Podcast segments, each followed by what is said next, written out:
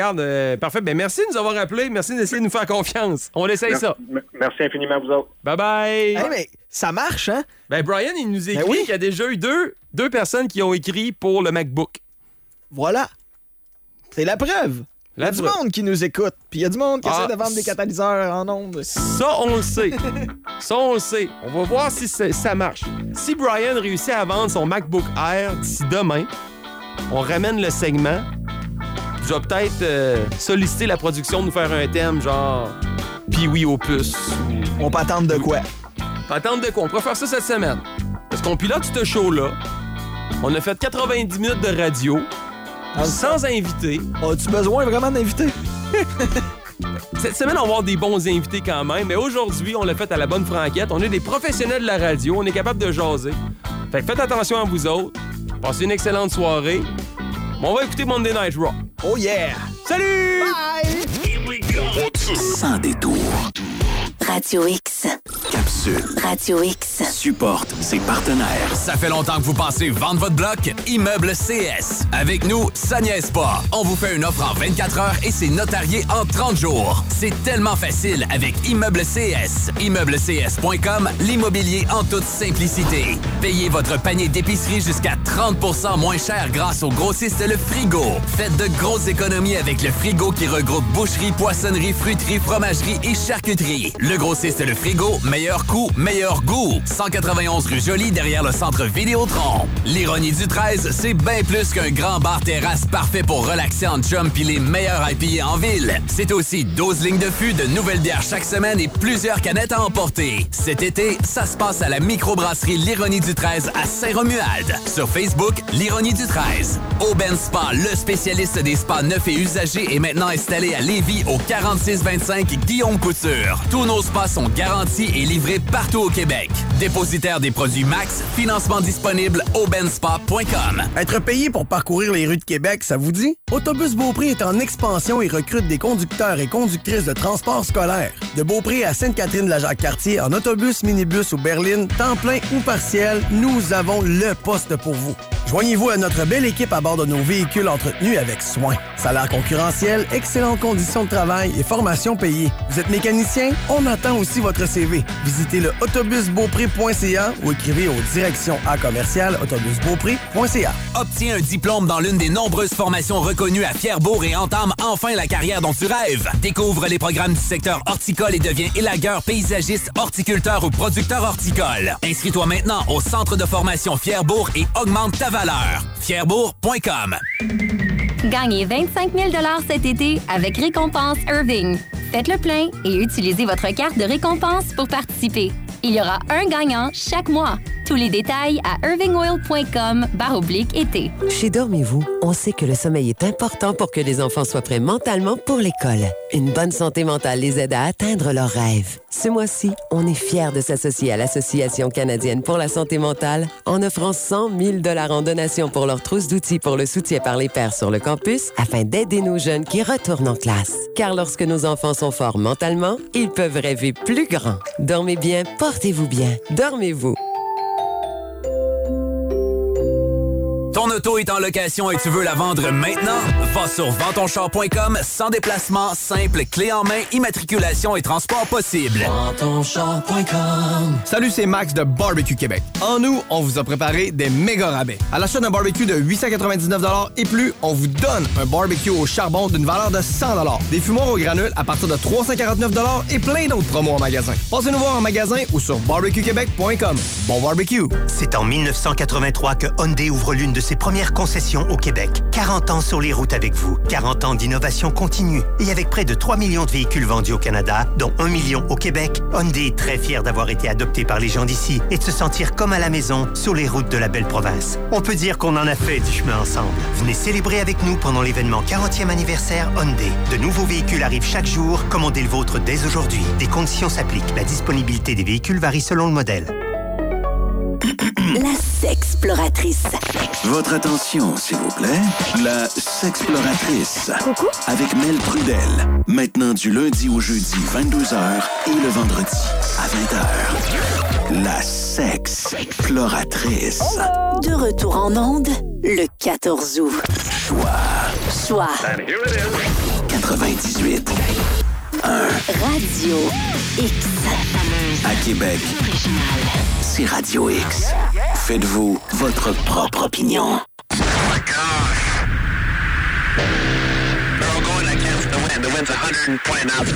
Radio X Files avec Christian Page et Camille. Radio X.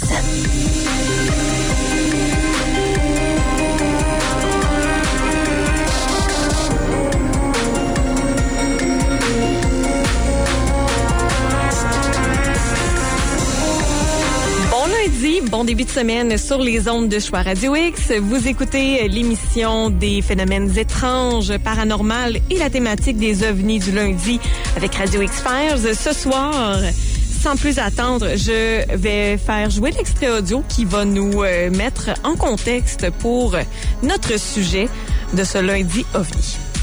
Le cas euh, dont je voudrais vous parler, on est, au- on est encore au début de l'enquête, bien que le cas soit connu depuis 9 ans à peu près. C'est le cas de Trinity. Le cas a été découvert par la journaliste italienne Paola Harris, qui avait euh, découvert un témoin d'un cas parce qu'il avait fait une déclaration à un journal local du Nouveau-Mexique. Et après 60, plus, 65 ans de silence. Alors, euh, je vous dirais tout de suite que dans la presse américaine, notamment nos amis ufologues américains, ont tout de suite dit, vous voyez bien, c'est un canular. Euh, Il y a deux enfants qui ont vu quelque chose en 1945 sur le terrain euh, de leurs parents, où il y avait du bétail, ils étaient chargés de garder le bétail. Le problème, c'est que c'est pas si simple de dire que c'est un canular fait par des enfants parce que les enfants, euh, évidemment, font des, racontent des- parfois des histoires, mais euh, d'abord, les, les enfants racontent certaines histoires à, à certains moments, mais ils ne gardent pas. Si c'était une plaisanterie, ils n'auraient pas gardé le silence pendant 65 ans.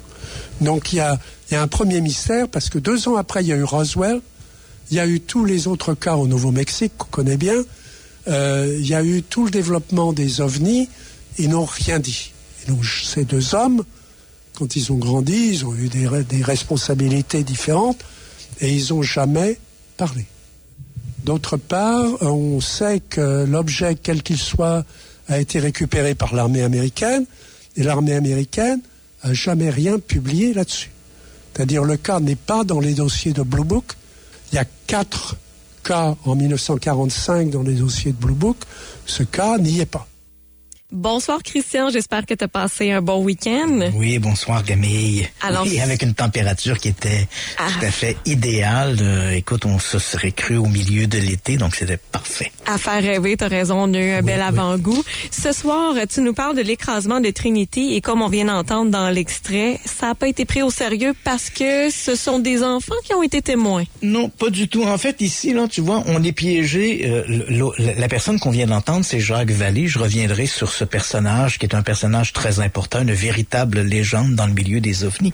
Mais ici, Jacques Vallée fait une présentation un peu grossement. En fait, il est l'un de, des propagandistes de cette histoire. Et euh, il, il vient de nous piéger sur deux éléments. Dans un, le premier élément, il nous dit, voilà, euh, les, on n'a on pas pris cette histoire-là au sérieux parce que quand les individus ont commencé à parler de ça, ils avaient une soixantaine d'années. C'est un événement qu'ils racontent lorsqu'ils étaient enfants. Puis là, les enfants racontent des histoires, blablabla. Une minute, là. Il essaie de nous faire à croire que c'est une histoire racontée par des enfants. Non.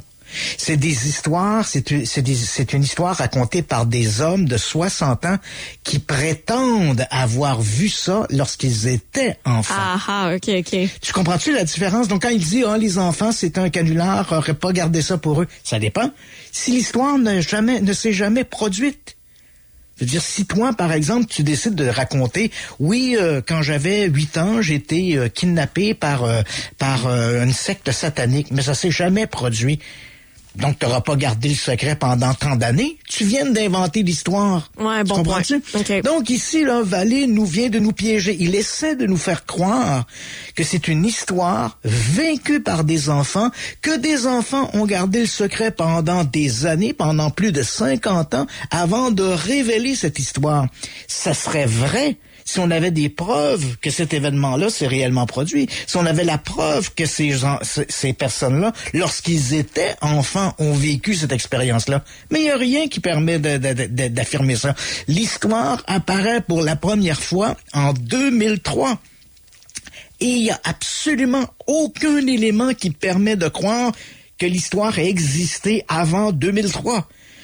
Ces individus-là ont pu se réunir autour d'une table, c'est des amis, ces gens-là se réunissent autour d'une table, prennent un verre, puis se disent, tiens, voilà, on va raconter un bobard qui s'est produit lorsqu'on en avait, lorsqu'on on était enfant.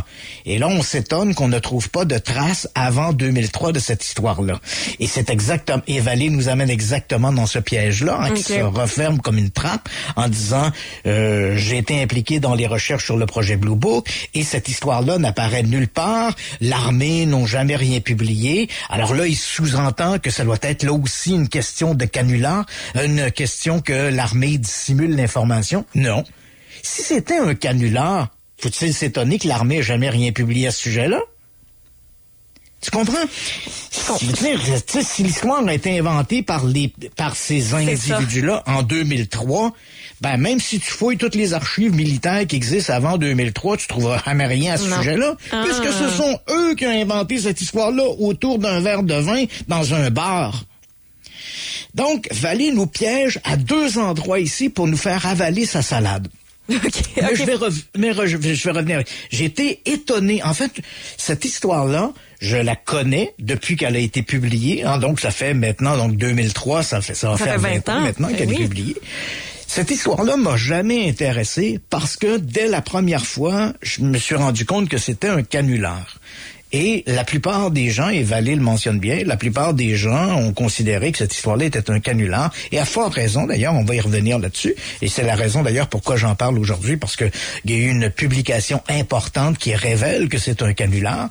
Mais de voir que Vallée se soit impliqué là-dedans, même les gens qui s'intéressent à la question des ovnis ont été un peu renversés, hein, parce que Vallée a publié en 2020-2021, il y a eu deux éditions d'un livre qui est dans lequel il s'est associé avec Paola Harris, qu'il mentionne dans le dans son intervention, en disant ben voilà, c'est Paola Harris qui a trouvé cette histoire-là. Je me suis et là il dit bon, elle a retrouvé des témoins suite à un article publié dans la presse. Et là euh, ils ont monté cette histoire. Ils ont publié un ouvrage qui s'intitule Trinity the Best Kept Secret, qui a été publié, comme je l'ai mentionné, d'abord en une première version à compte d'auteur en 2020 et ensuite avec un éditeur en 2021. Le livre a été traduit en français par Trinity, le secret le mieux gardé, avec euh, avec comme auteur euh, Jacques Vallée qu'on a entendu et euh, Paola Harris qu'il mentionne comme étant la personne qui a découvert cette histoire-là. Et euh, quand le livre est sorti, la plupart des ufologues sérieux, hein, parce que ce ne sont pas tous des illuminés avec des, des, des tucs en papier d'aluminium, il y en a quand même des gens qui font un bon travail de recherche. Et quand on a vu cet ouvrage-là sortir et avec Jacques Vallée, beaucoup ont été étonnés. Hein. C'est, on s'est dit, oh, mais qu'est-ce que c'est que cette histoire-là? Ce Jacques Vallée, d'abord, faut quand même mettre les euh, mettre la table. Hein. Qui est ce Jacques Vallée? Parce que pour la plupart des gens qui nous écoutent ce soir, qui ne le connaissent pas, on se dit, ben là, c'est un autre illuminé qui a écrit une histoire sur les ovnis. Pas du tout. Jacques Vallée, pour te le situer un peu, c'est un Français, hein, le nom le dit, on l'entend aussi quand il parle. C'est un Français qui est né dans la région parisienne, à Pontoise en fait. Et euh, ensuite, il a grandi. Il, il- c'est un individu qui a une solide formation hein, en physique, en astronomie, en mathématiques. C'est un des un des grands des grands génies qui ont travaillé sur l'intelligence artificielle et tout le reste. C'est vraiment un, pour utiliser une expression anglaise, c'est vraiment un top of the line de Jacques Vallée.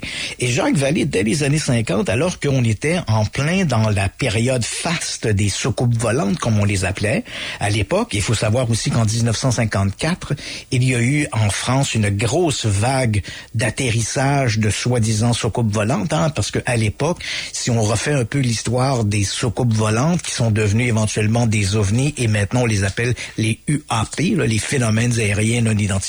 Donc à l'époque, lorsque les soucoupes volantes arrivent, on est en 1947, les gens voient des objets dans le ciel, mais ce ne sont essentiellement que des objets dans le ciel qu'on n'arrive pas à identifier.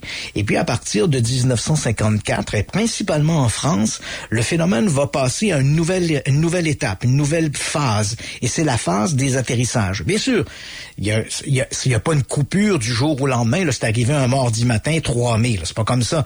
Mais c'est vrai qu'entre 1947 et 1954, bien sûr, il y a quelques récits d'atterrissage. Même il y a des récits de gens qui disent avoir vu des pilotes de ces fameuses soucoupes volantes. Mais ça reste excessivement marginal, ces récits-là. De façon générale, entre 1947 et 1954, les observations concernent d'abord et avant tout des objets qui volent dans le ciel. À partir de 1954, et ce qu'on va appeler la vague française, les soucoupes volantes atterrissent. Donc là, beaucoup de gens vont voir ces objets posés au sol. Il y a peu de témoignages de gens qui disent avoir vu des créatures, hein, des pilotes, des ufonautes, des humanoïdes. Peu de gens parlent de ça, mais on voit ces objets posés au sol. C'est comme si l'engin arrivait dans le ciel, il y avait une avarie, se posait au sol et bang, voilà, il décolle. Bien sûr, encore une fois, si on fouille dans la littérature, on va trouver des récits où des gens disent j'ai vu des pilotes autour de ces objets. Mais vraiment, la vague du débarquement d'humanoïdes va arriver plus tardivement, 1905, entre 1958 et 1962-63 à peu près. Là, les, les humanoïdes commencent à débarquer de leur soucoupe volante. Donc, ça se fait en plusieurs phases. Hein. Les apparitions de soucoupes volantes, 1947-1954. 1954-1960, les soucoupes se posent. Et à partir des années 60, les humanoïdes débarquent de leur vaisseau spatial. Est-ce que c'est à peu près la même période? Oh, Est-ce que tu t'enchaînais sur l'enlèvement extraterrestre après? Ouais, c'est ça, j'allais dire. Les enlèvements extraterrestres apparaissent encore là, quelques années après. Hein, Okay. Le premier récit euh, raconté hein, euh, en 1964 faisait référence à des événements qui s'étaient produits en septembre 1961, mais le, cet ouvrage-là va être publié pour la première fois en 1966 et à partir de là, donc fin des années 60, dans la foulée de la publication de cet ouvrage qui s'appelait Le Voyage interrompu, The Interrupted Journey, qui racontait l'histoire de Betty et de Barney Hill. Donc là, les gens vont commencer à raconter qu'ils ont été enlevés par des extraterrestres. Donc on voit que le phénomène des ovnis évolue hein, par euh, par des sauts. Hein, il va il va se transformer. Donc quand arrive euh, cette histoire de de Trinité, donc euh, euh, Jacques Vallée, euh, lorsqu'il va s'associer à ça, ben, comme je l'ai mentionné, c'est un individu qui est né en France, alors qu'il y avait la vague française de 1954. Il était, en- il vivait encore en France et euh, éventuellement, il a travaillé à l'Observatoire de Paris comme astronome. D'ailleurs, il raconte un incident assez intéressant dans, ses bio- dans sa biographie, alors qu'il était astronome euh, à- au, pal- au, euh, au télescope à, à l'Observatoire de Paris. Il a vu euh, des ovnis dans le ciel. Il a filmé les objets en question. Et là, je te raconte ce que lui raconte. là. Maintenant, est-ce que c'est vrai ou non? euh. Donc, il disait avoir vu ces objets dans le ciel. Il a pris, euh, comme le télescope était branché sur un système avec une bande magnétique pour pouvoir enregistrer des images, même si on est à la fin des années 50, là, c'est un système qui était assez désuet. Donc, il va installer ce système-là et filmer euh, ces fameux objets. Et il raconte dans sa biographie qu'éventuellement, le lendemain, lorsque le directeur de l'observatoire est arrivé, Vallée lui a dit, ben voilà, euh, vous vous rappelez, là, on, a, un jeune Jacques Vallée euh, qui vient tout juste de sortir de l'université. Il dit, voilà, j'ai filmé des objets étranges dans le ciel. Et apparemment, le directeur a regardé la bande puis a dit, il n'y a rien d'intéressant là-dessus. Et il a effacé la bande de ça. Et là, ben, on a perdu cette, cette image-là. Mais quoi qu'il en soit, ce Jacques Vallée, éventuellement, va déménager aux États-Unis. Il va s'inscrire à l'université la Northwestern University à Evanston, dans l'Illinois, qu'on est juste aux côtés de, de Chicago. Et par un concours de circonstances assez, assez extraordinaire d'ailleurs, il faut savoir qu'à l'époque, l'armée de l'air américaine avait mis en place un programme d'enquête sur les ovnis qui s'appelait le projet Blue Book. Et euh, le projet Blue Book avait pour pas qu'on accuse les militaires de contrôler l'ensemble de l'information, les, euh, les directeurs, les, les gens du, du projet Blue Book, les militaires, avaient engagé un conseiller civil. Et ce conseiller civil était un astronome, un astrophysicien du nom de, du docteur euh, Joseph Island Hynek.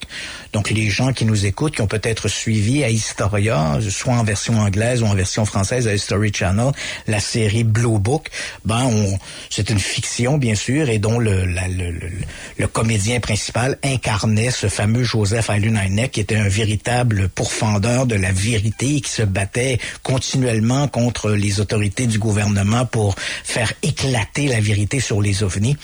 Dans la réalité, Joseph Hynek n'était pas ce guerrier de la vérité. Là. Ah non? Entendons-nous là-dessus, là. On a un peu exagéré. Mais bref, tout ça, il était quand même, c'est vrai qu'il était le conseiller scientifique de l'armée de l'air américaine pour la question des ovnis. Et le docteur Hynek était astronome, astrophysicien. Il enseignait à l'université euh, Northwestern à Evanston dans l'Illinois. Cette même université à laquelle s'est inscrite Jacques Vallée. Les deux hommes se sont rencontrés. Comme Vallée s'intéressait à la question des ovnis, il avait d'ailleurs écrit des ouvrages en français à fin des années 50, début des années 60. Il avait écrit des ouvrages sur les ovnis en français, dont un ouvrage dont on fait encore référence aujourd'hui qui s'appelle Passeport pour la Magonie. La Magonie étant un univers un peu euh, fantastique, un peu comme Alice au pays des merveilles. Le Magonie, c'est un univers un peu dans la dans la dans la mythologie, un univers fantastique. Et Vallée, donc, avait écrit cet ouvrage sur les ovnis qui s'appelait Passeport pour la Magonie. Et donc, il fait la rencontre de Vallée, euh, il fait la rencontre du docteur Heineck à ce moment-là, qui, Heineck, comme je, je, je viens de le mentionner, était le conseiller de l'armée américaine. Comme les deux hommes ont cette même passion pour la, la question des ovnis, ben, éventuellement, Heineck va euh, proposer à Vallée de devenir un peu son, euh, son, son aide de camp. Et donc, ça va propulser Jacques Vallée dans une position dont aujourd'hui il est le seul, le seul encore vivant pour en témoigner et ce qui fait de lui un personnage excessivement euh, euh, adulé par le milieu des ovnis. Hein. Il a côtoyé Heineck, il a eu le, il a été à, à, même les enquêtes du projet Blue Book. C'est lui qui faisait un peu le tri et le classement pour le docteur Heineck pour toutes les observations d'ovnis qui étaient rapportées au sein du projet Blue Book. Ça, ça, ça fait de lui l'un des, des grands pionniers de l'histoire de l'ufologie. Et depuis la mort de Heineck, euh, dans les années 80, ben Jacques Vallée reste le seul survivant encore de cette époque extraordinaire où il y avait cette, ce, ce, projet Blue Book, les enquêtes sur les ovnis, tout le reste qui était un peu l'âge d'or des ovnis. Mais c'est discutable, ça veut dire que c'est lui qui a la clé, pareil, de la crédibilité par la force oui, des ça. choses. Et, oui, et, tu, et ce personnage-là est tellement important, ce Jacques Vallée, que je je sais pas si tu as déjà vu le film La rencontre du troisième type, mm. Mais les gens qui nous écoutent, euh, qui ont peut-être vu Rencontre du troisième type, c'est un, un, des chefs-d'œuvre de Steven Spielberg. Ça remonte à 1900, c'est un film de 1977 qui, qui raconte l'histoire d'un contact avec des extraterrestres. Ça met en vedette notamment Richard Dreyfuss. Et dans ce film, il y a un personnage un peu étonnant qui est incarné par euh, par François Truffaut, le comédien, le, réalisateur et comédien français. Donc on s'étonne, hein, un, comédien français dans un film américain. Hein, là, dans, et dans le film de Steven Spielberg, alors qu'on est, c'est un film essentiellement américain avec que des des, des, des, des comédiens américains, il y a ce François Truffaut, un peu comme un chien dans un jeu de quilles, et qui parle français. Hein. Dans le film ah, okay. original en anglais, François Truffaut parle en français. Et quand il parle en français, il parle avec les militaires, ben évidemment, il y a toujours au, au, au côté de lui un interprète. Donc quand on regarde le film en français, ça fait parfois un peu étrange parce qu'on a comme on voit Truffaut qui parle en français et on voit son traducteur qui répète en français ce qu'ils viennent de dire en français. Avec là, on se dit mais pourquoi il répète? Mais parce que en anglais, dans la version originale anglaise, Truffaut parle de français et la, personne qui est au côté de lui, à côté de lui, c'est un interprète qui traduit en anglais. Donc par exemple, le Truffaut demande à Richard Dreyfuss avez-vous vu des lumières étranges? Donc il lui pose dans la version originale, euh, il pose en français avez-vous vu des lumières étranges? Et là, l'interprète au côté de lui demande euh, Have you seen strange lights in the sky Il pose la question en anglais à Dreyfus et là, Dreyfus répond. Donc, tu vois un peu le contexte. Alors, mm -hmm. ce personnage assez étonnant de personnage français au milieu de ces Américains qui enquêtent sur les ovnis, bien, c'est inspiré du personnage de Jacques Vallée, okay. ce Français au milieu des ovnis. Donc, quand on regarde la rencontre du troisième type, François Truffaut incarne euh, Jacques Vallée dans le film, même si on, on l'appelle dans le film le docteur le docteur Lacombe. Ce docteur Lacombe est inspiré du personnage de Jacques Vallée.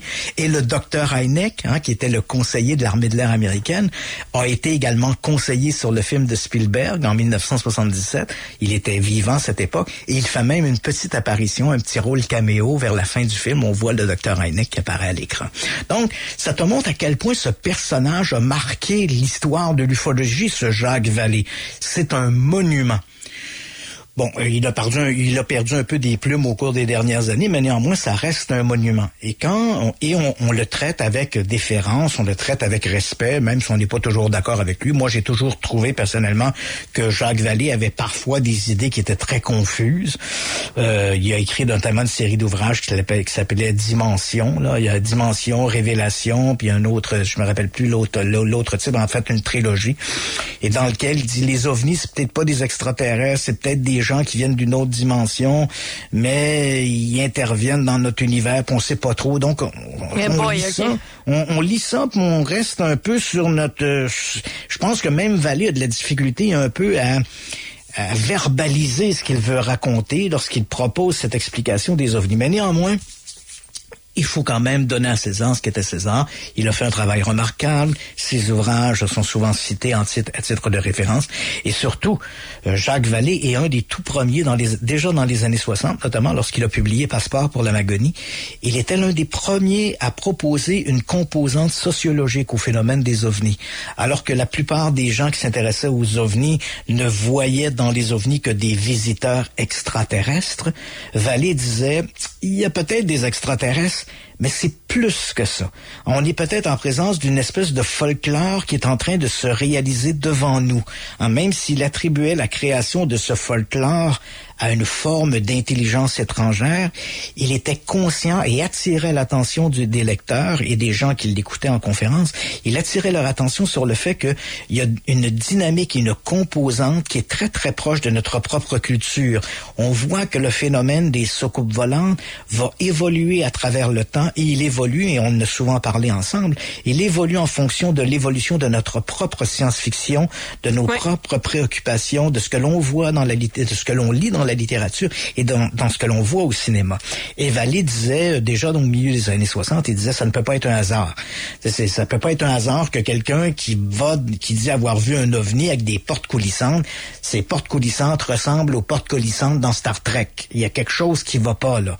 Hein, c'est, il y a, il y a une transposition de notre propre culture à travers ce phénomène des ovnis. Et même s'il il trouvait et trouve encore aujourd'hui qu'il y a une, il y a l'empreinte d'une d'une intelligence étrangère derrière ces phénomènes, il, est encore convaincu qu'il y a une composante sociologique et comme il le proposait déjà dans les années 60, phénomène qui aujourd'hui, en cette composante sociologique, elle est, elle est elle est énormément euh, acceptée dans l'univers des ovnis et même dans certains cas, il y a même une, une école de pensée ufologique qui croit qu'il n'y a que ça.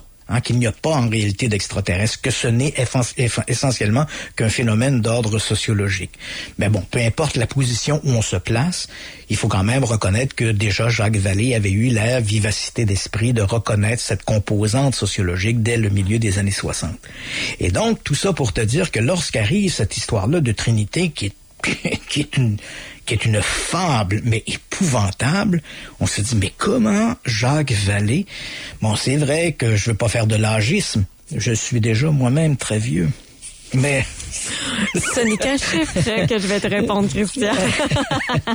mais tout ça pour dire que mais je vais pas faire de l'âgisme, c'est vrai que Jacques Vallée maintenant est un octogénaire, je crois qu'il a 82 ou 83 ans. Donc je veux pas dire qu'il fait de qu'il commence à être sénile puis il fait de la démence. Non, mais on, on- on est quand même étonné que ce soit associé à cette histoire-là. Donc, je te la raconte hein, euh, pour qu'on puisse un peu saisir de quoi il est question. Donc, cette histoire-là, elle apparaît dans un premier temps, en, contrairement à ce qu'il dit, ce ne sont pas des enfants qui racontent une histoire à des adultes, mais des adultes qui racontent une histoire en disant qu'ils étaient enfants lorsque c'est arrivé. Donc, ici, ça change complètement la donne. L'histoire apparaît d'abord en 2003. On a trois personnages, hein, les, les, trois acteurs principaux de notre histoire. Il y a un certain Rémio Baca, hein, qu'on va, qui s'appelle, qu'on surnomme généralement Rémi, donc Rémi Baca, qui est décédé en 2013. Et cet individu a été, euh, il s'intéressait à la question des ovnis. Déjà dans le milieu des années 90, il était membre d'une organisation aux États-Unis qui s'appelle le MUFON, le Mutual UFO Network, donc une organisation ufologique qui enquête sur les ovnis qui a déjà été très sérieuse, mais aujourd'hui, en fait, en, aujourd'hui, elle fait plus sourire qu'autre chose. Okay. Donc, euh, il était membre de cette organisation-là. Il a avec lui son ami d'enfance, un dénommé José Padilla, qui lui est en... Euh, Becca est décédé en 2013, Padilla est toujours vivant aujourd'hui, et un autre individu qui s'appelle William Brophy Jr., qui, qui, qui s'est joint à eux. Donc, on a un trio, hein, et ces individus-là, donc, pour la première fois en 2003, et, et quand je dis ces individus-là, je parle principalement des, des deux principaux joueurs. Hein. Je, je t'en ai nommé trois, mais il y en a deux qui vont se qui se distinguent davantage des autres, c'est-à-dire les deux vieux amis d'enfance, Becca et Padilla. Donc en 2003, dans un journal du Nouveau-Mexique, un petit journal, hein, un petit journal local qui s'appelle The Mountain Mail, ils vont raconter une histoire.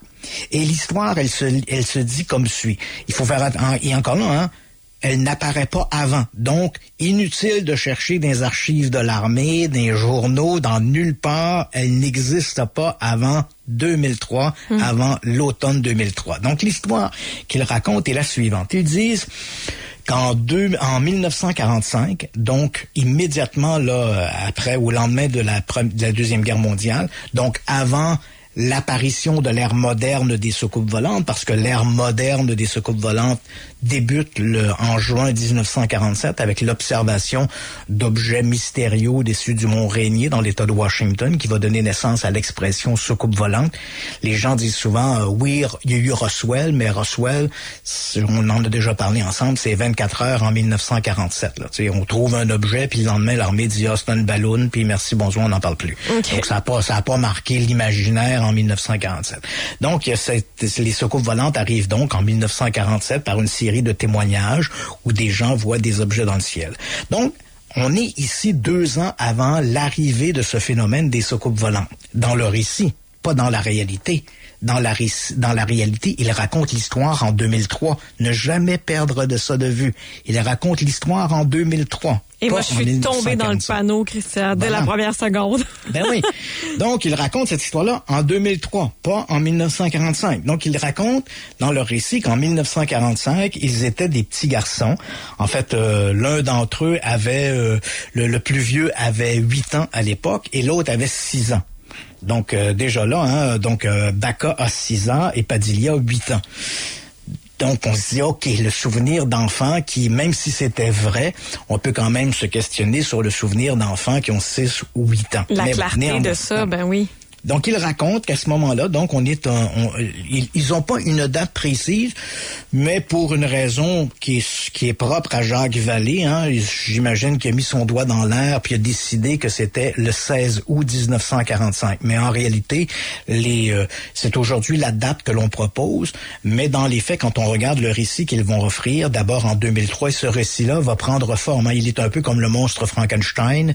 Il se développe, il grandit, il prend forme au fil des années. Donc, entre 2003 et 2023, donc durant ces 20 années, le récit s'est pas mal amplifié, coloré, transformé. Et surtout que tu as mentionné qu'un des deux est décédé en 2013. Il y a peut-être 10 ans sans que sa parole soit entendue, puis l'histoire a continué d'être déformée un peu. Là. Absolument. Donc, déformé ou ouais sans être déformé on peut réinventer si l'histoire n'est pas vraie hein. Ne jamais mais ne jamais perdre de vue que l'histoire n'a jamais été racontée avant 2003. Donc, il raconte qu'en en 1945, euh, ils habitent euh, un tout petit village qui s'appelle San Antonio, qui se trouve à quelques dizaines de kilomètres, en fait à une vingtaine de kilomètres du site qu'on appelle Trinité. Le site Trinité, c'est le site où en juillet, donc un mois plus tôt, en juillet 1945, les Américains ont fait sauter la première bombe atomique. Donc, euh, le site de Trinité, d'ailleurs, il est aujourd'hui, tu peux pas aller vivre à Trinité, là, parce que on a fait sauter une bombe atomique, mais il y a un monument qui dit, oups, c'est ici qu'on a détonné la première fois dans l'histoire de l'humanité qu'on a détonné une bombe atomique, c'est ici sur le site de Trinité. Donc ces gens-là, hein, euh, donc euh, Padilia et Becca, donc ces deux petits garçons, vivent sur une ferme. C'est en fait c'est la ferme qui est louée par la famille Padilia. Euh, c'est des gens qui sont très très pauvres. Hein. Ils sont d'origine mexicaine. Ils se sont installés au Nouveau-Mexique. Ils habitent, comme je l'ai mentionné, à une vingtaine de kilomètres du site où on fait des essais, où on va faire les essais de la bombe atomique. Ils vont raconter qu'ils ont euh, euh, Padilla va raconter que chez lui, il y a même pas, euh, ils, ont, pas d'eau courante, euh, ils ont même pas de toilette, hein, ils doivent sortir à l'extérieur. Euh, bon, bah, tu, sais, tu vois, genre, il y a pas d'eau courante, ils ont même pas l'électricité, ils s'allument, ils s'éclairent encore avec des lampes à l'huile, etc. Alors qu'en 1945, quand même, l'électricité est, entrée à peu près dans toutes les maisons. Donc, il, il raconte que à un moment donné, la date, hein, entendons-nous, là, pour, pour les besoins de la conversation, on est le 16 août 1945, donc un mois après l'explosion de la bombe atomique à Trinité. Ils disent, euh, voilà, il y avait euh, il y avait une vache qui se préparait à véler, et à un moment donné, euh, ils se sont aperçus que ce matin-là, elle n'était pas sur les terres, donc le père Padilla, Faustino Padilla, dit à son fils, tu vas aller, tu vas monter à cheval, hein, parce que même ce sont des petits, des petits enfants, comme ils ont grandi sur une ferme, ils montent à cheval pratiquement depuis qui sont nés. Il dit, vous allez prendre les chevaux, vous allez aller dans le, dans le champ pour voir si vous retrouvez pas la vache. Parce que la, la crainte apparemment du père, c'est que la vache aille sur un terrain adjacent qui appartient à un autre propriétaire terrien et que la vache veille sur ce terrain-là. Et à ce moment-là, le nouveau propriétaire, selon les lois de l'État, pourrait réclamer le veau comme étant le sien puisque le veau est né sur ses terres. Ouais, boy. Donc, il y a une perte, il y a une perte financière associée à ça. Donc, Monsieur Faustino Padilla dit à son fils, toi et ton, ton petit ami qui vit, qui vit chez eux, euh, son, son, son petit ami qui est Rémi Becca, il dit, vous allez monter sur des chevaux, vous allez aller voir dans les pâturages si vous retrouvez la vache en question pour la ramener. Et là, euh, toujours selon leur récit qu'ils vont livrer en, 19, en 2003, alors qu'ils euh, qu'ils remontent comme ça à travers les champs, il y a une pluie torrentielle, un orage qui se déclenche, donc ils vont ils vont mettre les chevaux de côté, ils vont aller s'abriter dans une dans, une espèce de caverne, un repli rocheux, ils vont laisser passer l'orage, et après l'orage, ils vont reprendre leurs investigations sur les terres. Hein. Il faut il faut comprendre là, que quand on dit des terres, là, c'est pas euh, c'est pas 50 euh, mètres sur 50 mètres. ce sont des pâturages. On est au Nouveau-Mexique, ce sont des pâturages énormes. Donc ils vont remonter sur leurs chevaux et là à ce moment-là, ils vont arriver près de ce qui semble être une tour. Euh, on voit ça généralement dans, dans, dans, des films qui nous montrent l'Ouest américain, des espèces de tours avec une un pas un ventilateur, mais comme une fan là après. Là, tu sais, ouais, ouais, genre, ouais. Ça fait typiquement campagnard. Là. Donc, ils arrivent près d'une tour comme ça, hein, et, euh, ils voient que la tour est endommagée. Et à ce moment-là, euh, ils voient un peu au loin comme une fumée qui se déclare. Bon, ils ont changé à plusieurs reprises de version, là, mais je fais une espèce d'image composite. Là. Ils voient une fumée qui s'éloigne au loin, donc ils s'approchent euh, à pied parce que le terrain est très escarpé. Ils vont s'approcher et là, à un moment donné, ils vont voir, il y a comme un petit ravin, il y a une traînée au fond du ravin et au bout de cette traînée, il y a un objet qu'ils vont décrire comme ressemblant un peu à une forme d'avocat. à mi-chemin entre une poire et un avocat et cet objet, donc, il est enfoncé dans le sol et euh, ils ont apparemment des jumelles, donc ils vont observer cet objet-là de loin et ils voient qu'une partie de l'objet semble éventrée et au dans ce trou et aux côtés du trou, ils vont voir des créatures humanoïdes euh, très minces qui mesurent à peu près là, un mètre cinquante de haut. Elles ont des yeux euh, très étirés, noirs. Mais en fait, le modèle du petit gris qu'on imagine là, hein, quand on parle d'extraterrestres, on se fait une image du petit gris, là, donc ils voient ça. Et ils ont des jumelles euh, de qualité de qualité militaire, donc qui permet un très fort grossissement. Donc ils peuvent observer ces créatures qui qui, semble tourner autour de cet objet. Et les créatures semblent, elles, se déplacent comme en sautillant, mais quand je dis sautillant, c'est un peu comme si elles étaient, et c'est eux, c'est ce qu'ils vont décrire, comme si elles étaient télétransportées. Donc elles sont à un endroit puis elles semblent soudainement disparaître pour apparaître un mètre ou deux mètres plus loin pour disparaître à nouveau et réapparaître. Donc elles se déplacent un peu comme ça par des bonds, mais des bonds comme si elles étaient téléportées d'un endroit à un autre. Donc ils vont les observer. Et là encore, ben, dépendamment du récit auquel tu te réfères, euh, si c'est celui de 2003, de 2007, de 2009 ou de 2012, ils vont les observer entre quelques minutes et plusieurs heures. choisis ce que, choisis ce que tu veux. OK. Et donc, ils vont retourner, et là, le récit devient assez confus. Là. Ils retournent à la maison, euh, ils vont raconter ça à, à leur... en fait, le jeune Padilla va raconter ça à son père, Faustino, qui est le locataire du... Il loue les terres euh, au gouvernement américain, donc il lui raconte ça. Et là, ils vont retourner soit le lendemain ou le surlendemain. Là, ça reste un peu encore là assez confus, donc ils retournent sur les lieux. Cette fois-là, il y a le père, Faustino Padilla, qui les accompagne. Il y a également un policier du, du Nouveau-Mexique s'appelle Eddie Apocada, qui est un policier qui est un ami de la famille également. Donc, euh, euh, Faustino lui a parlé, lui a dit, mais les gamins sont allés, puis apparemment, ils ont vu un truc bizarre euh, qui est tombé. À ce moment-là, d'ailleurs, le, le, père dit, il, appelle ça un ballon sonde. Dans, selon la version que les, les gamins donnent en 2003, ben, les, les, gamins qui sont devenus des sexagénaires à ce moment-là, la version qu'il donne, c'est le père appelait ça un ballon sonde. Donc, il va aller il va les accompagner avec ce policier euh, à Pocada. Ils vont retourner sur les lieux et euh, alors que l'objet est toujours là. Mais là, pour une raison inconnue, les extraterrestres ont disparu. Ils ne réapparaîtront pas non plus dans tout le récit. Hein, donc, euh, on ne les reverra pas dans le récit. Il y, y, a des rues, ils vont ajouter des rumeurs, mais au niveau de l'observation, apparemment, on les on les voit plus. Donc ils arrivent là, euh, les adultes, donc euh, Monsieur Faustino Padilla et le policier Eddie Apocada vont descendre dans ce petit ravin. Les gamins vont demeurer à l'arrière et ils vont par cette échancrure qui est dans l'objet, cette déchirure, ils vont pénétrer à l'intérieur et ils vont en ressortir un peu comme traumatisés.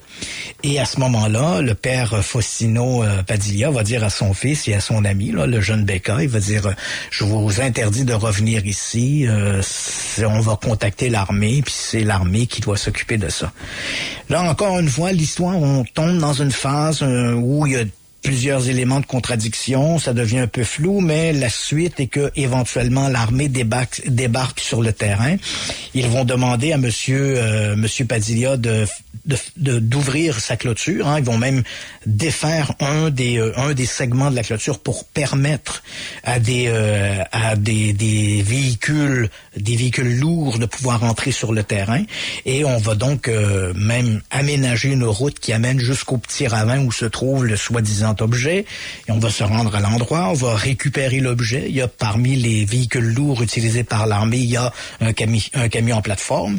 On va donc prendre cet objet qu'on va placer sur la plateforme. On va le recouvrir d'une bâche.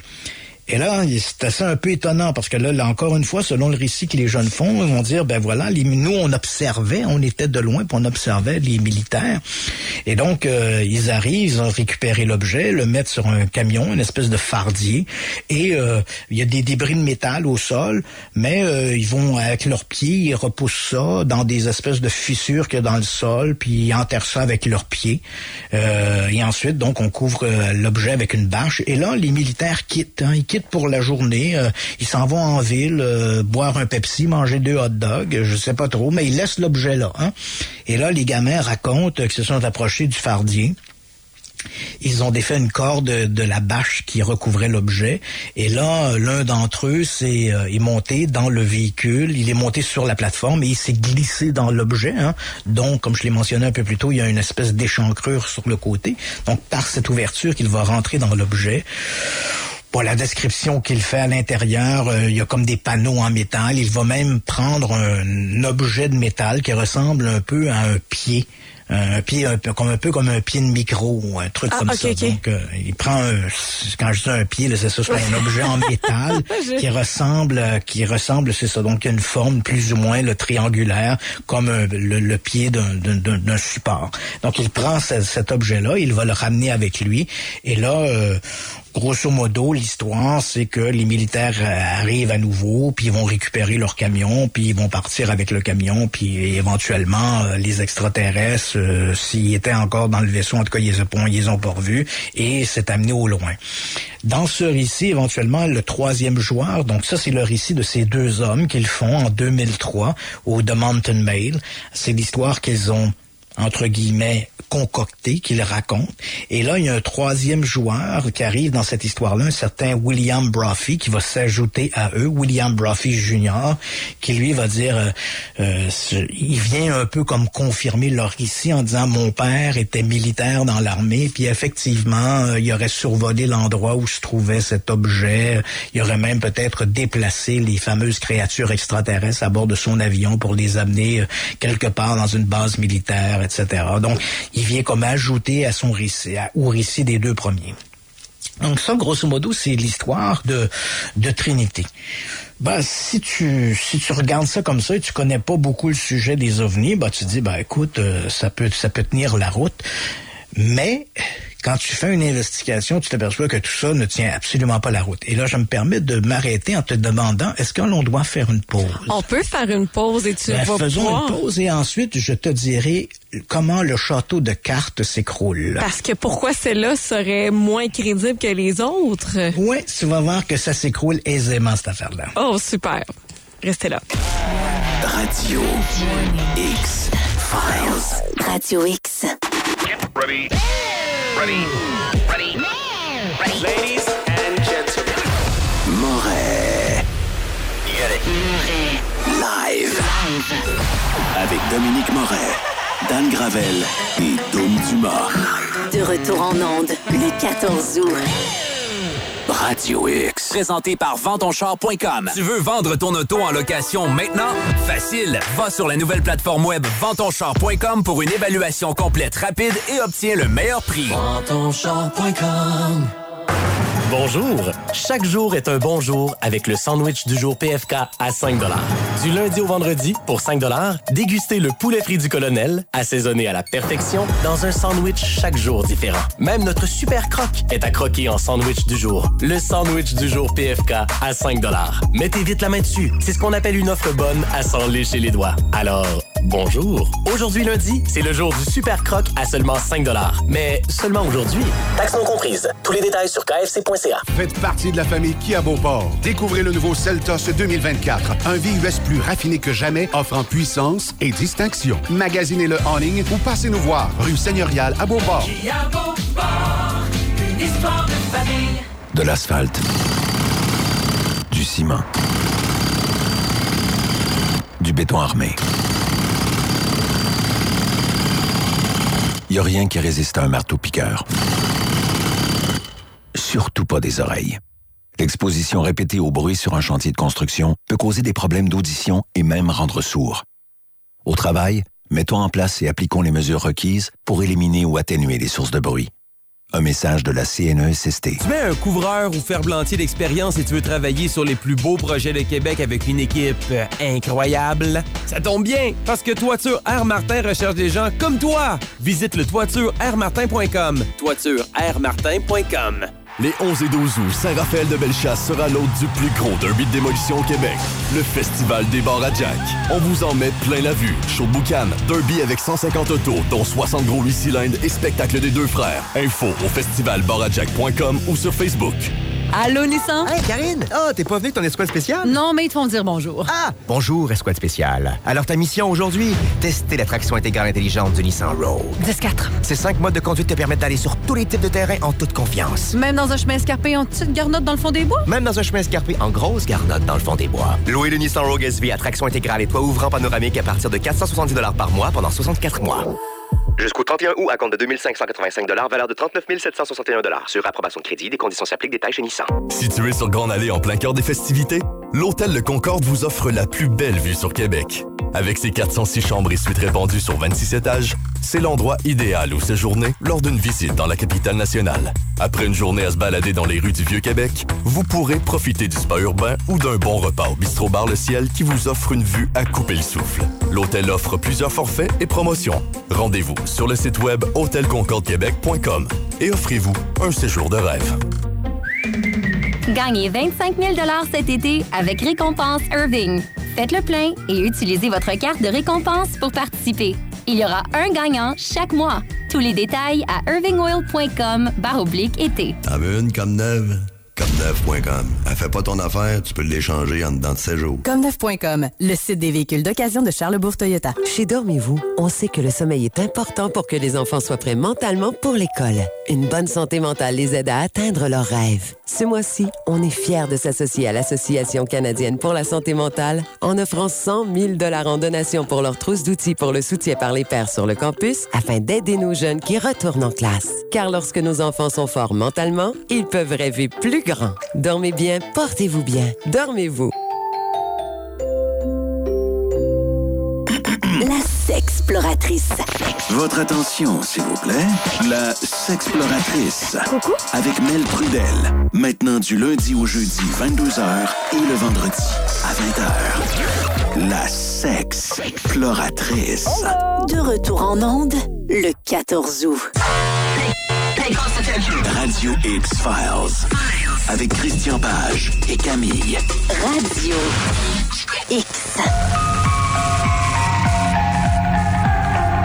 Depuis le début, euh, le début, oui, de l'émission Christian Page, je me pose la question puis je me dis pourquoi cette histoire-là a été euh, discartée aussi vite que ça? La réponse, ben c'est euh, ça, ça a été inventé carrément. C'est un argument valable, mais qu'est-ce Oui, qui a fait en sorte qu'on a trouvé la Voilà. faille? Dans, dans un premier temps, quand l'histoire est sortie, donc il faut quand même le mentionner, l'histoire apparaît pour la première fois, j'insiste là-dessus depuis le début de l'émission, l'histoire apparaît pour la première fois en 2003.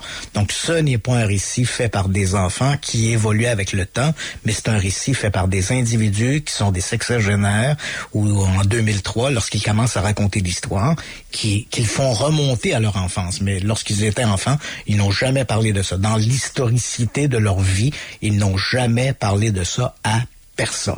OK. Donc, si c'est quand même étonnant hein, que s'ils avaient été réellement témoins de ça, à un moment donné, à des collègues de travail, euh, et d'autant plus que l'histoire des ovnis dans les années 50, 60, on en parlait partout.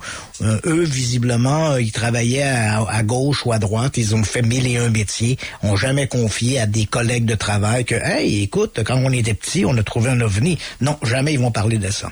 Déjà, quand ils racontent leur histoire, et je, je vais en venir éventuellement au coup de grâce, là, le, chant du cygne, mais déjà, quand ils racontent leur histoire, elle est pas prise au sérieux. Et pour plusieurs raisons. Quoi qu'en dise Jacques Vallée, puis ça, je sais que je vais faire un crime de lèse-majesté en critiquant Jacques Vallée, mais bon, qu'est-ce que tu veux à un moment donné? Je suis plus amoureux de la vérité que Jacques Vallée.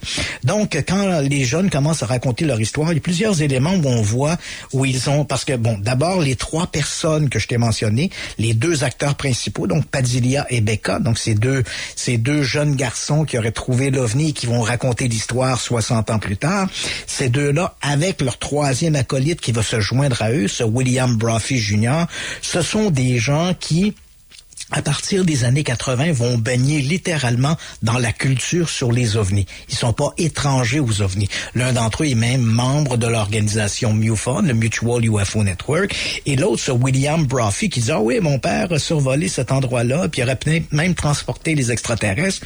Lui, il est connu depuis au moins 20 ans dans le milieu des ovnis parce que il a raconté dans le passé que son père, qui était militaire, aurait aussi transporté des extraterrestres de Roswell, puis aurait transporté les extraterrestres d'Aztec, puis aurait transporté à peu près tous les extraterrestres qui ont tombé sur Terre, il les a transportés. Et Dans la zone fois- 51, il y a la, dans la zone code. 51, il y a même encore la carte de la zone 51.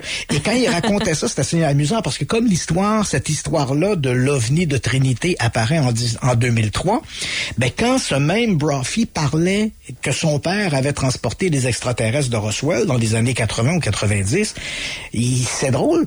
Il a, il a pas mentionné, ah oui, puis en 45 aussi, il aurait transporté d'autres extraterrestres. Comprends-tu? Il avait oublié ça. C'est quand l'histoire est apparue en 2003, c'est, oh oui, je me rappelle aussi, j'ai oublié de le dire. Mon père a transporté des extraterrestres en 1945. Moi, ça m'était échappé. Donc, déjà là, ça tenait pas la route. Quand les jeunes racontent leur histoire en 2003, les jeunes vieux maintenant, en 2003, qui racontent leur histoire, on voit qu'ils ont récupéré des choses qui, qui existaient. Comme par exemple, quand ils décrivent les extraterrestres, ils, les- ils les décrivent comme des petits gris. Mais les extraterrestres de type petit gris, ils sont apparus dans les années 60. Tu trouveras pas de récit qui parle de ça dans les années 50 et 40. Quand ils parlent également, ils disent on est allé dans l'objet, puis ils disent on a trouvé du, on a trouvé des pièces de métal, puis ils parlent d'un papier de métal qu'ils pliaient comme du papier de cigarette, puis quand ils relâchaient, ça prenait sa forme. Ça, c'est directement copié dans l'affaire de Roswell. Dans l'affaire de Roswell, on en a déjà parlé ensemble. Parmi les débris qu'on a retrouvés, dans le cas de Roswell, on est certain qu'un objet est tombé dans le désert. Selon la version de l'armée, c'est un ballon d'un nouveau type, d'un type très particulier. Pour les amateurs d'OVNI, c'est un ange extraterrestre. Mais néanmoins, dans le cas de Roswell, on est certain qu'un objet est tombé. Et dans le cas de Roswell, parmi les objets qu'on a retrouvés dans le désert, il y avait ce fameux papier que, à l'époque, certains ont cru comme étant une matière extraterrestre, puisqu'elle se ressemblait à du papier d'aluminium. Et quand on le froissait, il reprenait sa forme. Ouais, le papier de Bartende. voilà, donc on sait, voilà, donc on sait aujourd'hui qu'en fait ce papier-là, euh, c'était en fait de, du, de, du papier, c'était un millard euh, aluminisé euh, qui était plus léger que du papier d'aluminium ordinaire et quand on, on, le pliait, il reprenait sa forme. Ça avait été développé par Dupont.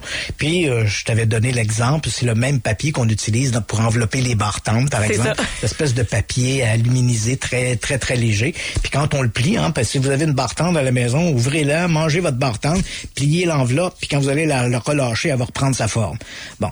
Et, mais on comprend qu'en 1947, les militaires de Roswell, qui n'avaient jamais rien vu de semblable, hein, c'était, c'était, c'était développé, c'était essentiellement utilisé par un petit groupe d'élite à la base de la Magordo. Donc, on comprend que les militaires de Roswell ont été étonnés de voir ça.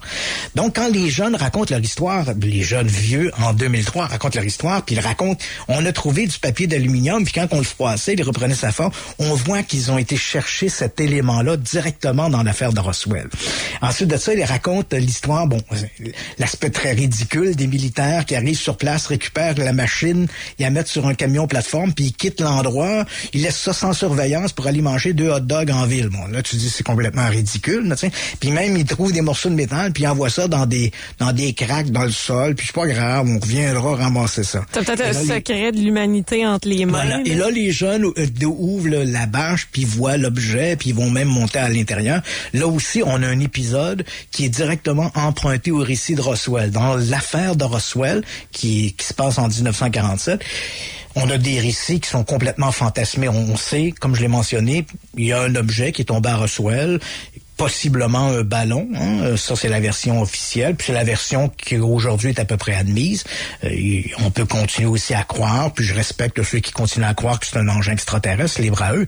Mais au-delà de l'objet lui-même tombé dans le désert, il y a des récits fantasmés qui se sont ajoutés à cette histoire-là. Et parmi les récits, les récits fantasmés, il y en a un d'un certain Glenn Dennis, qui lui disait qu'il travaillait euh, au bureau de... C'était en fait la morgue de Roswell, la morgue et le salon funéraire le Ballard Funeral Home, hein, c'est un, salon funéraire et qui, qui était également à la morgue. Et lui, il dit, euh, dans son récit, il dit, euh, bon, euh, le lendemain de l'incident de Roswell, il dit, je devais me rendre à la base de Roswell pour une autre raison. Alors là, il dit, je n'étais pas au courant de l'histoire de l'OVNI, rien, mais il dit, là, je devais aller là pour une autre raison. Et quand je suis arrivé, je suis rentré sur la base. Déjà, tu te poses la question, si on récupérait une soucoupe volante la veille d'un engin extraterrestre, il laisserait certainement pas rentrer sur la base un, un civil sans autorisation autorisation. Mais bon. Non. lui dit j'arrive, euh, puis je rentre sur la base de Roswell, puis euh, je m'approche, puis il dit il y a un camion qui est là avec une bâche par dessus. Puis là je lève la bâche, il est pas il est pas sur, il est pas il est pas de surveillance, hein, il est là. Il dit je lève la bâche, puis là je vois qu'en dessous de la bâche il y a une soucoupe volante. T'sais. Donc ça c'est l'histoire que Glenn Dennis raconte qui est complètement absurde, mais cette cette histoire là on la connaît depuis les années 80. Là. Elle est véhiculée dans le grand mythe de Roswell. Et là, soudainement, en 2003, quand les jeunes, vieux, racontent leur histoire, bien évidemment, il y a un épisode semblable. Hein. Le camion est abandonné, les militaires sont partis, on approche, on lève la bâche, il y a une soucoupe volante sur le camion, puis on va, on va même aller jusqu'à rentrer dedans. L'un d'entre eux va même aller jusqu'à rentrer dedans. Donc déjà là, cette histoire-là, on se disait, bon, c'est pourquoi les gens ne la prenaient pas au, ne la prenaient pas au sérieux, parce que bon, il y a plusieurs choses qui fonctionnent fonctionnait pas. Les autres, les gens qui racontent cette histoire-là n'en ont jamais parlé avant. Il n'y a pas d'autres témoins. Toutes les gens qu'on pourrait interviewer ou interroger sont morts depuis très longtemps. On ne trouve pas de récit antérieur de leur histoire, pas non plus de, de récit indépendant. Donc cette histoire-là est cousue de fil blanc. Mais on a Et- tout fait pour être crédible, euh, quitte à juste copier sur d'autres histoires. Là. Et, et le coup de grâce, en fait, bon, d'abord aussi, euh, quand puis un, un autre élément, le, un des jeunes, vieux, hein, il dit, j'ai, j'ai ramassé un objet dans, dans sa coupe volante, faut pas l'oublier, hein, qui ressemblait à un pied de micro, hein, et qui dit, euh, voilà, il l'a encore chez lui, puis il va le donner aux enquêteurs, et euh, ça s'avère finalement être une pièce mécanique sur une turbine agricole. Donc ça vient pas d'une soucoupe volante, c'est une turbine sur un- une pièce de rotation sur une turbine agricole. Mais quoi qu'il en soit, jusque-là, comment je pourrais dire? Je dirais que par respect pour Jacques Vallée, la communauté des ufologues se montrait pas trop méchante. Parce que c'est Jacques Vallée. On veut pas commettre un crime de lèse-majesté. Jacques Vallée a mis son nom sur la couverture de ce livre-là. Il s'est joint à Paula Harris, qui est pas très sérieuse, qui fait, qui galvaude des histoires un peu abracadabrantes. Mais bon, on fait pas trop, on n'insiste pas trop. On met ça un peu de côté. Mais voilà qu'il y a quelques jours, euh, quelqu'un a décidé de mettre le pied à l'étrier, qui s'appelle Douglas Dean Johnson, qui vient juste de publier ses résultats. Il a fait un excellent travail d'enquête. Il a vérifié chaque élément, chaque détail. Ça serait trop long de présenter tous ces éléments-là ici, mais je peux t'assurer qu'il a démonté, là, il a déboulonné de A à Z toute cette histoire-là. Et, parmi des éléments, par exemple, il a démontré que le policier, que les jeunes disent, ah, c'est un ami de la famille, là, le policier Eddie Apocada, qui est un policier du, de l'État du Nouveau-Mexique, il dit, ah, c'est un ami de la famille, il est venu, il a accompagné mon père sur place, et ils ont monté à bord de l'objet. Ben, ce policier, en 1945, il avait 13 ans, puis il était pas policier. Hein, il est devenu policier en 1951, puis euh, il, a, jamais parlé qu'il avait vu des soucoupes volantes. Tu, sais, tu comprends? Donc, ils ont démontré le travail qu'a fait ce,